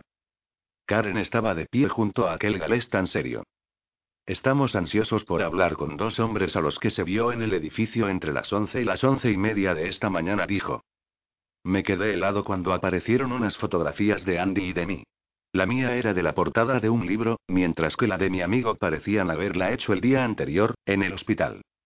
Son Mateo John Wells, de 38 años, un escritor de novela policíaca que usa el seudónimo de Matt Stone, y Andrew Prieger Jackson, un americano de 37 años. El señor Wells vive en Erne mientras que el señor Jackson reside en Catford, Londres Sur. Cualquiera que haya visto a alguno de estos dos hombres en las últimas 24 horas debe llamar a este número, lo leyó en voz alta, o ponerse en contacto con la comisaría más cercana. Toda la información será tratada con la más estricta confidencialidad. Karen Oaten parecía más decidida de lo que yo la había visto antes. Se trata de un crimen particularmente horrendo. Es esencial que los ciudadanos no se acerquen a esos hombres. Es probable que sean extremadamente peligrosos. El reportero volvió a aparecer en pantalla. Así que ahí lo tienes, Fay. Aunque la policía se niega a confirmar que el señor Wells y el señor Jackson estén relacionados con los asesinatos anteriores, parece razonable extraer esa conclusión, se despidió. Mierda, dije cuando Rob bajó el volumen. Lo miré a él y al merluzó. ¿Quién va a decírselo a Andy? Rock se levantó y salió de la habitación. Es mentira, ¿verdad, Matt? Dijo con los ojos fijos en mí. Esta es tu oportunidad de ser totalmente sincero conmigo. Es mentira, repetí lentamente, con el cuerpo entumecido. Me dio una palmada en la espalda. Lo sabía. Ahora, espabila. Tenemos que atrapar a ese cabrón antes de que te encuentre la policía. Rob volvió con Andy, que parecía aturdido. ¿Qué pasa? preguntó. Esto lo ha preparado el diablo, dije. Seguro que nos siguió. ¿Cómo iba a seguiros? Preguntó el merluzó. Nadie sabe que estáis aquí. Céntrate, hombre. Tenía razón. El diablo era un planificador consumado. Debía de tener ya a Litsi y Everead, yo estaba seguro de que la víctima era ella, en el punto de mira, y nosotros habíamos tenido la mala suerte de entrar unos minutos antes que él y de ser grabados por el circuito cerrado de televisión. Está bien, ¿qué hacemos ahora? dijo Andy, mirándonos a los tres. Yo me entrego, si así ganas tiempo, Matt. Podría haberme echado a llorar, pero sabía que eso no les habría impresionado. Gracias, tío, pero no tiene sentido que te entregues. Es a mí a quien quieren, no a ti, miré a Roger. ¿Te has metido ya en la página de la lotería? Entraré en cualquier momento. Pues sigue, entonces. Yo, mientras tanto, voy a echar un vistazo a mis emails. Tengo la sensación de que ese cabrón habrá vuelto a mandarme algo antes de sentarme ante la pantalla, volví a mirarlos. Peter, Rob, podéis dejar este asunto ahora mismo. Y tú también, Andy. Estoy dispuesto a encontrar a ese cerdo yo solo. Hablaron los tres a la vez. Una mezcla de olvídalo, ni hablar y salgamos de aquí, esto último de Andy. Me sentí conmovido otra vez, pero me aseguré de que no se me notaba. Los exjugadores de rugby a 13 solo lloran cuando tienen la barriga llena de cerveza. Vaya. Gritó Andy al ver la nube de humo que había fuera. Mis costillas. Salió corriendo. Gracias, chicos, dije en voz baja, y abrí mi nueva dirección de correo. Como imaginaba, el diablo había mandado lo que él llamaba siempre sus notas. No eran una lectura agradable. Era evidente que aquel desalmado las había enviado antes de ver las noticias, así que al menos me libré de que se burlara de mí. Pero fue un consuelo muy pequeño. Había vuelto a imitar los asesinatos de mis libros. En Tirana Blues, la primera novela de Zod, un político albanés es encontrado clavado a la mesa y con un cincel metido en la base del cráneo para cortarle la médula espinal. Santo Dios. Oaten se habría convencido más aún de mi culpabilidad al descubrir aquel parecido. Sabía ya que la muerta había atacado mi trabajo, así que había un móvil, si uno vivía en el enloquecido mundo del diablo. Era hora de que aceptara que yo habitaba también en ese mundo subterráneo. El único modo de atraparlo era ser tan despiadado como él. Capítulo 27. El Diablo Blanco estaba sentado frente a la hilera de pantallas de su ático con vistas al Támesis. Solo una de las pantallas estaba encendida. Mostraba un espacio tenuemente iluminado y sin muebles, aparte de un viejo sillón al que le faltaba parte del relleno. Sobre él había una figura con las pantorrillas y el pecho rodeados por una cuerda y la cabeza cubierta por un saco en el que se había practicado un agujero para que entrara el aire. El diablo no quería que su víctima expirara aún. Ello sería una tragedia de proporciones jacobinas. Sonrió. El hedor en la habitación debía de ser ya casi insoportable. La orina y el sudor se habrían sumado al olor a podrido del edificio. En principio no había tenido intención de volver a acercarse por allí. La víctima acabaría muriendo de sed. No era una muerte agradable, pero las había peores. Matt Wells era ahora un hombre perseguido por la ley, así que estaría dispuesto a asumir riesgos. Eso exigía pensar flexiblemente y con originalidad. Y en eso el diablo era un maestro consumado. Recordó los acontecimientos de esa mañana. Aquel era un ejemplo clásico de que la buena planificación solía verse recompensada con un aliciente inesperado. Siempre había planeado llevar a cabo aquel asesinato solo. Sería a plena luz del día y llevarse a su cómplice habría sido demasiado arriesgado. Además, quería vérselas a solas con aquella mujer. Estaba entre el público el día que la doctora Litsie Everett hizo trizas las novelas de Matt Stone y lo humilló delante de todo el mundo. Para hacerle justicia a Matt, él se lo tomó bien, bromeó a su propia costa y pareció perdonar a la profesora por su ataque, demasiado académico, a una obra de ficción pensada para el consumo de masas. Claro que, como el propio novelista había dicho en una ocasión, si los escritores de novela policíaca querían que se los tomara en serio, debían esperar que se los juzgara con los mismos criterios que se aplicaban a la creación literaria. Sigue soñando, amigo mío, pensó el diablo. Los únicos que te van a tomar en serio a partir de ahora serán los miembros de la Policía Metropolitana, la prensa y la judicatura. Entrar en el edificio había sido fácil. Había estado allí muchas veces en los últimos tres meses, vestido con mono y gorra de visera y usando un pase de trabajador de mantenimiento falso, pero convincente. Se había dado cuenta de que no había cámaras de seguridad más allá del vestíbulo principal, y había averiguado los horarios de la profesora. Sabía exactamente cuándo estaba sola en su despacho. Pero ¿cómo iba a saber que Matt se presentaría allí con su amigo el cachas unos minutos antes que él? No habían coincidido por los pelos, el diablo los había visto marcharse, y ahora Matt era seriamente sospechoso del asesinato. Aquello tenía gracia. En principio, no había tenido intención de usar el modus operandi de la novela de Thorpe, pero como el escritor le estaba buscando las cosquillas, quería hacerle pagar por ello. Más adelante se aseguraría con una llamada anónima a Scotland Yard de que aquella zorra de Batten tuviera aún más pruebas contra Matt. Se acercó a los altos ventanales del ático y contempló los barcos del Támesis. El gusano de la duda que había sentido a causa del asesinato del Edward y de los hombres que andaban tras Corky seguía creciendo. Su cómplice, cuyo desarrollado sentido de la supervivencia seguía funcionando bien, le llevaba aún ventaja al Orión. ¿Pero por cuánto tiempo? El diablo blanco sacudió la cabeza y se dijo que debía olvidarse de Corky. De todos modos, no sabía dónde encontrar al diablo. No, sus planes estaban ya muy adelantados y el fin estaba a la vista. Pronto estaría muy lejos, donde nunca pudieran encontrarlo.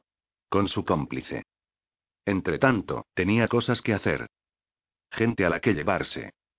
Piel que pinchar. Y sangre que derramar. Estoy dentro, Matt. Gritó Rob. Peter Satterthwaite y yo corrimos a la mesa y lo observamos mientras navegaba hábilmente por la página web de la lotería. En cuestión de segundos accedió a la lista de grandes ganadores e introdujo la fecha del sorteo que había ganado el diablo. Un par de clics más y lo teníamos. Leslie Dunn. Piso 12, edificio Vestine, Bermondsey East, Londres C16 OPI. Lo has conseguido. Grité, agarrando a Rock por los hombros. Un segundo dijo mientras seguía aporreando el teclado. Estoy borrando mi identidad para que no puedan seguir mi rastro. Hecho se volvió y sonrió. Bueno, vamos a por ese cabrón. Se levantó y se acercó a la puerta. Andy. Ven aquí. Te necesitamos. Les hice sentarse para pensar qué íbamos a hacer. Mirad, si el diablo de veras está en ese piso de Bermondsey, tenemos que andarnos con mucho cuidado para no entrar en tromba. Es lo bastante astuto como para haber tomado precauciones. Andy tú no podéis ir a ninguna parte, dijo el merluzo. Vuestras caras estarán en todos los periódicos de la tarde. Tenía razón, pero también podía ofrecernos la solución. ¿No te gustaban los disfraces? Pregunté. Andy soltó un bufido. Sí, me acuerdo de cuando te presentaste en la cena de fin de temporada llevando una falda de hierba. Pete lo miró altivamente. Para que lo sepas, era una prenda auténtica de los mares del sur, se rió y se volvió hacia mí. Da la casualidad de que tengo un armario lleno de ropa extranjera. Estarías fantástico vestido de gaitero escocés, Matt, pero creo que llamarías mucho la atención. En cuanto a ti, Andy, tengo unos pantalones de cuero geniales, con el culo cortado. El americano se quedó pasmado. Será una broma. Levanté una mano. Está bien, seamos serios. Sí, podemos disfrazarnos. La pregunta es, ¿cuántos vamos? Todos contestaron al unísono. Sacudí la cabeza. Es demasiado arriesgado. ¿Y si tiene la casa llena de trampas? No me extrañaría nada. ¿Por qué no le decimos a Dave que vaya a echar un vistazo? preguntó Rob. A fin de cuentas, es experto en demoliciones. Me lo pensé. No, Dave tiene que volver con Lucky y su familia. Bueno, dijo Pete, ¿quién va? ¿Desde cuándo formas tú parte de este escuadrón de élite? preguntó Andy. El multimillonario le sonrió. Desde que os invitasteis a mi casa, hacha. Muy bien, dije. Necesitamos toda la ayuda que podamos conseguir. Pero también necesitamos que alguien se quede aquí para comprobar cualquier pista que encontremos. Eso significa que tiene que ser alguien que sepa manejar un ordenador, miré a Rob. O sea, tú, tío, su desilusión era evidente. No te preocupes, tendrás tu oportunidad. Supongo que es mejor que yo también me quede, dijo el merluzo. Por si acaso hay más datos financieros que rastrear. Nunca se sabe. Podría descubrir la identidad que usa ahora. Asentí con la cabeza, contento de que se hubiera dado cuenta sin tener que decírselo. Parece que nos toca otra vez a ti y a mí, Andy dije. Merluzó, enséñanos tus disfraces. Nos llevó al piso de arriba. ¿Eres consciente de que la policía podría haber descubierto lo de ese sitio al que vais y tenerlo vigilado? Asentí. Se me ha pasado por la cabeza. Pero han estado muy ocupados con los asesinatos. Puede que aún no hayan entrado en el archivo de la lotería. Media hora después salimos de la casa, esta vez conduciendo el recién estrenado BMW P6 Coupé azul claro de nuestro anfitrión, por si acaso el jeep había sido grabado por las cámaras de seguridad de Waterloo. Yo llevaba una peluca rubia que me llegaba hasta los hombros y un mano azul. Andy, por su parte, se había puesto un casco, un bigote postizo a lo zapata y una anorak. Supongo que podíamos parecer auténticos obreros. Aún ciego, quizá. Aparqué a unos 200 metros del edificio Vestine. Caminamos por las calles adoquinadas hasta llegar a lo que resultó ser un almacén reconvertido. Estaba rodeado por un muro que nos llegaba hasta la cintura y el aparcamiento privado estaba lleno de coches de lujo. No había ni rastro de policías, pero eso no significaba que no pudieran estar escondidos. Respiré hondo y procuré controlar mi respiración. Bueno, dijo Andy en voz baja, dejando su caja de herramientas en el suelo. ¿Cuál es el plan? No tenemos muchas opciones. Habrá que entrar por la puerta principal. Nos pusimos guantes y entré por la puerta para peatones seguido por él. Junto a la gruesa puerta había un panel cubierto de números. No vamos a pulsar el número 12, dije al ver que Andy levantaba la mano. Esto suele funcionar en mis libros, pulsé varios números. Cuando una voz surgió del panel, dije, electricidad. Se oyó un zumbido y la puerta se abrió. Cuando nos dirigíamos a la escalera, una mujer con un niño lloroso en brazos asomó la cabeza por una puerta. Un problema en el segundo piso, dije, enseñándole mi tarjeta del banco, que, por suerte, tenía una foto. Asintió sin interés y desapareció. Corrimos escaleras arriba, siguiendo las indicaciones hacia los pisos 10 al 13. Nos acercamos cautelosamente al número 12. Estuve escuchando un rato junto a la puerta. No oí nada dentro. Bueno, Andy, Ahora te toca a ti a menudo alardeaba de sus actividades delictivas, incluido el robo, cuando era menor de edad y vivía en Newark. Ahora tenía ocasión de demostrar que no había perdido facultades. ¿Hay alarma? En un sitio como este, tiene que haberla. No te preocupes, puedo arreglármela. Sacó un juego de varillas de acero cortas, una plana y las demás con las puntas dobladas, que había preparado en el sótano del merluzo antes de irnos. En menos de diez segundos abrió la puerta. Lo vi correr a la caja de la alarma, que emitía un leve pitido, arrancar la tapa y trastear con un destornillador. El pitido se detuvo. Esperé a que se desatara el apocalipsis, pero no ocurrió nada. Vaya, sí que sabes lo que haces, dije mientras cerraba la puerta a mi espalda. Andy puso los brazos en jarras. Estábamos en un pasillo largo. Encontré el interruptor de la luz. Había tres puertas a cada lado, todas ellas cerradas. Toma susurró, poniéndome un martillo en la mano. Él empuñaba un largo destornillador. Tú por la izquierda, yo por la derecha. Las abrimos a la vez, a la de tres. Me acerqué a la primera puerta y lo miré. Dijo sin emitir sonido. Un, dos, tres. Giré el pomo y abrí la puerta. La habitación estaba completamente a oscuras. Con el corazón acelerado, busqué el interruptor de la luz. El cuarto estaba vacío. Ni siquiera había una pantalla que cubriera la bombilla. Las persianas de las ventanas estaban bajadas. Miré a Andy y vi que le había pasado lo mismo. Allí no parecía vivir nadie. Más tranquilos, nos acercamos a las otras puertas. El mismo procedimiento, idéntico resultado. A mí me tocó un cuarto de baño con telarañas en los rincones. A él, una cocina. De nuevo, en ambos sitios, las persianas estaban firmemente cerradas. Llegamos a las últimas puertas. Un, dos, tres. Esta vez, me encontré en un espacio diáfano. El sol del atardecer se colaba por las rendijas de las persianas. De nuevo, la habitación estaba más vacía que una tumba saqueada. Santo Dios. Oí gritar a Andy desde el otro lado. Fui enseguida. La habitación era un reflejo perfecto de la que yo había abierto. Supuse que eran el comedor y el cuarto de estar, porque había una mampara de cristal en medio. La abrí. Andy estaba agachado en el suelo, junto a una hilera de objetos arrugados colocados sobre una lancia. Había un olor a putrefacción en el aire, como cuando una pieza de caza pasa colgada demasiado tiempo. Me tapé la nariz y la boca con la mano. Conté cinco gatos, cuatro perros y dos ratas en diversos grados de descomposición. Al acercarme, vi que todos habían sido abiertos en canal, desde el esternón al ano, y que sus entrañas resecas estaban esparcidas por la lancia, Enseguida me acordé de Ati. Al parecer, era allí donde había practicado el diablo. ¿Pero por qué había conservado los cadáveres? Me estremecí. Porque aquel cabrón estaba mal de la cabeza, por eso. Entonces miré hacia un rincón y vi cosas aún peores. Oh, oh, dijo Andy al seguir la dirección de mi mirada. En una lona más grande había extendidos varios amasijos de carne gris. No estaban abiertos en canal, esta vez. Habían sido desollados y sus pieles clavadas a la pared de atrás. Había un par de perros grandes y un gato. Pero eso no era todo. En el rincón más alejado había un montón grande de carne despellejada. Distinguí piernas y brazos humanos. Colgados sobre ellos había dos objetos parecidos a muñecas hinchables desinfladas. Eran pieles arrancadas. ¡Hostias! exclamó Andy, llevándose la mano a la boca. Yo estaba sin habla. Pero ¿quiénes eran aquellas dos víctimas? No tenían nombre, era imposible identificarlas sin una detallada investigación forense.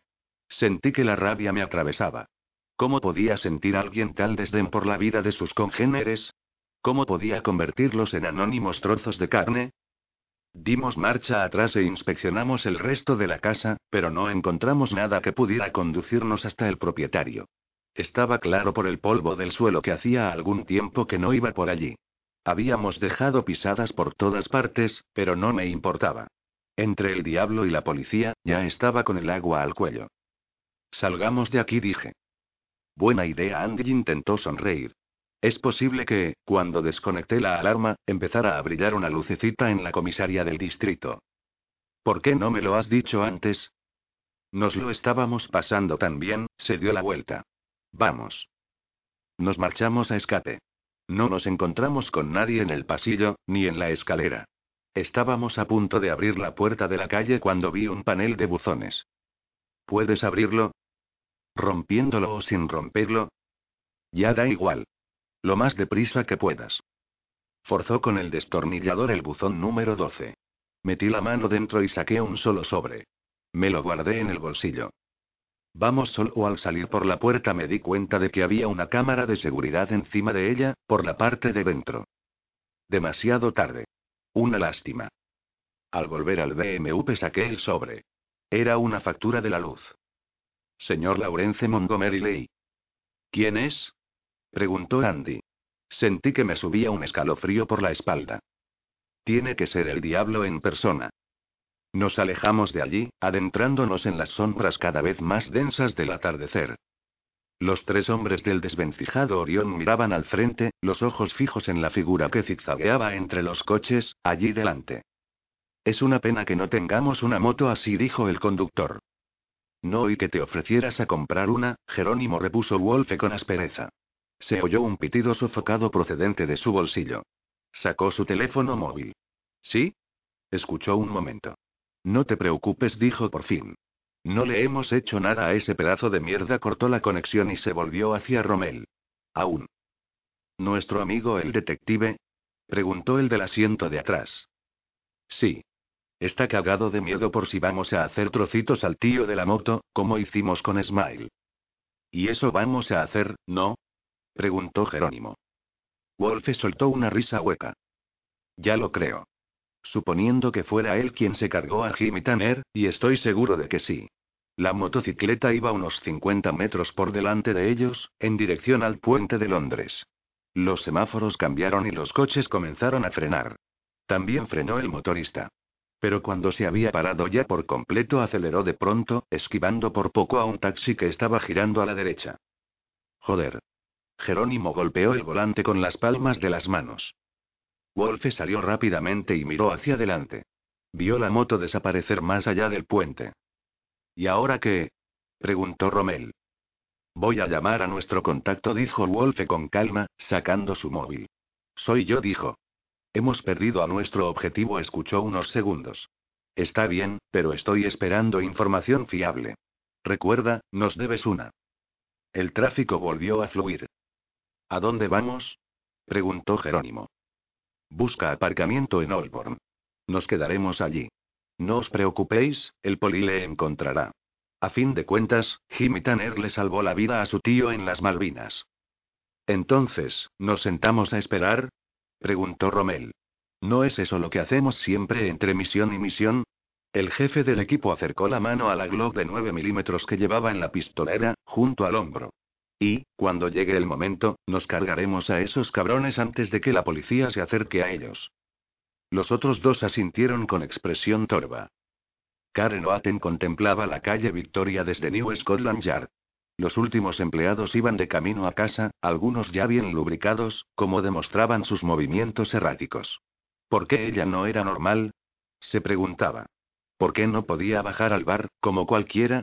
Porque había un par de despiadados asesinos sueltos, se dijo. Que se llamaran Matt Wells y Andrew Jackson era otra cuestión. Jefa. Sí, Taz, se sentó a su mesa y se masajeó el cuello dolorido. Hemos recibido varias llamadas de gente que cree haber visto a Wells y Jackson. Las estamos comprobando, se encogió de hombros. No hay nada definitivo aún. Ese era el problema con las apelaciones a la colaboración ciudadana, pensó la inspectora jefe. Algunas personas querían ayudar, pero daban información inútil. Otras querían empapelar a quienes no les gustaban. Y luego estaban los chiflados que solo querían llamar la atención. ¿Qué hay de la Lotería Nacional? La orden llegará en cualquier momento. El galés sacudió la cabeza. ¡Qué capullos! Deberían entender que esto es un caso de asesinato múltiple. Son burócratas, Taft dijo Oaten con la mirada fija en el montón de carpetas que había sobre su mesa. Igual que nosotros. Ah, sí, repuso Turner, y una sonrisa se extendió por sus labios. Y esta llamada llegó para ti cuando estabas con el subcomisario. He hecho que la transcriban, le dio una hoja de papel. A las 17.05, voz de varón sofocada leyó. Para la detectiva inspectora jefe Karen Oaten. Puede que le interese leer las páginas 171 a 175 de la novela Tirana Blues, de Matt Stone. Turner le tendió un libro abierto. Su sonrisa se había hecho aún más grande. Karen leyó la descripción del asesinato de un albano, fijándose en sus similitudes con el de Lixie Evergrad.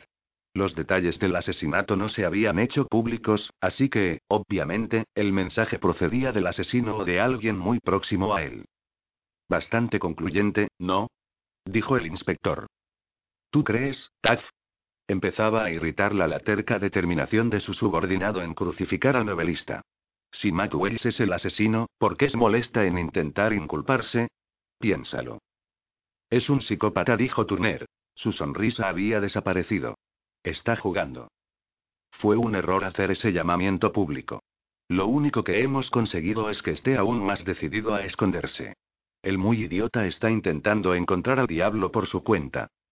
Lo único que tiene que hacer es mirarse al espejo. ¿Qué más tenemos? dijo Oaten cansinamente. No había huellas dactilares en el lugar de los hechos, excepto las de Jackson en lo que parece ser un consolador antiguo. Los técnicos tampoco han encontrado restos materiales significativos. Y todos los que aparecían en las cintas del circuito cerrado de televisión están localizados. Excepto Webbs y Jackson, el inspector pareció de pronto menos seguro de sí mismo. Y otro hombre, vestido con ropa de obrero y casco. Oaten levantó la mirada. Así que había alguien más en el lugar de los hechos. Podría ser el asesino. Te lo estoy diciendo, Taz, esto no se limita a Matt Wells y a su amigo. Puede que fuera otro amigo de Wells. Dios mío, no das tu brazo a torcer, ¿eh? He estado haciendo algunas comprobaciones, contestó el galés mientras miraba sus notas. Cuando Wells te dio los nombres de la gente a la que quería que protegiéramos, olvidó mencionar a varios de sus amigos más íntimos. Su ex mujer me dio sus nombres y los he cotejado con los jugadores del equipo de rugby al que pertenecen. Hay otros dos a los que no hemos podido localizar. David Cummings y Roger Van Zandt. Ninguno de los dos es tan alto como Webbs y Jackson. Y hace más de 24 horas que no se los ve por casa, miró a Oaten con enojo. ¿Por qué estás tan empeñada en que el escritor no sea el principal sospechoso, jefa?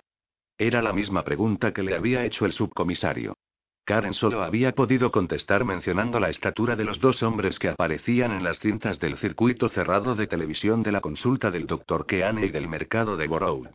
Pero, tal y como había dicho su superior, imágenes como esas eran a menudo engañosas, debido a la perspectiva oblicua que daban.